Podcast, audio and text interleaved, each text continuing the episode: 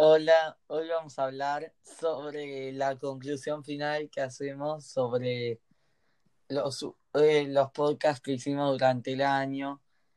Y en mi opinión aprendimos mucho, vimos temas como el punto de equilibrio, que es el punto en que se tocan el que está bien para todos, para el cliente y para el comprador y para el vendedor. Bueno, también pudimos observar algunos de los temas como la elasticidad del precio de la demanda, que se basa en la sensibilidad que tiene el demandante en cuanto está dispuesto a pagar determinado producto. En base a eso, se puede fijar un nuevo punto de equilibrio entre el, el oferente y el que ofrece. A mí también me gustó mucho este tipo de actividad, es como más dinámica. Y también pudimos ver como en el último episodio, el oligopolio, que pudimos ver, eh, por ejemplo, el equilibrio de Nash, qué pasa si alguno cambia sus estrategias, etcétera.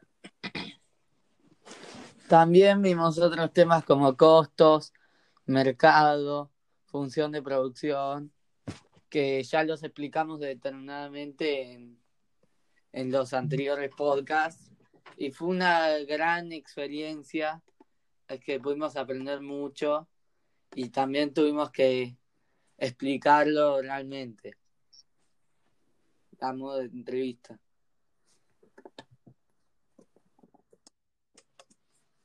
Por último, queríamos, quería recalcar que para mí uno de los temas, para mí, para mi grupo, uno de los temas fundamentales para la economía es el tema de la relación entre la oferta y la demanda, ya que todo mercado se basa en eso, ya sea una mini pyme, una pyme mediana o una gran empresa. Una empresa corporativa se basa en las leyes de la oferta y la demanda, que se fijan a partir de ese punto de, equilibrio que ya vimos bastante en clase.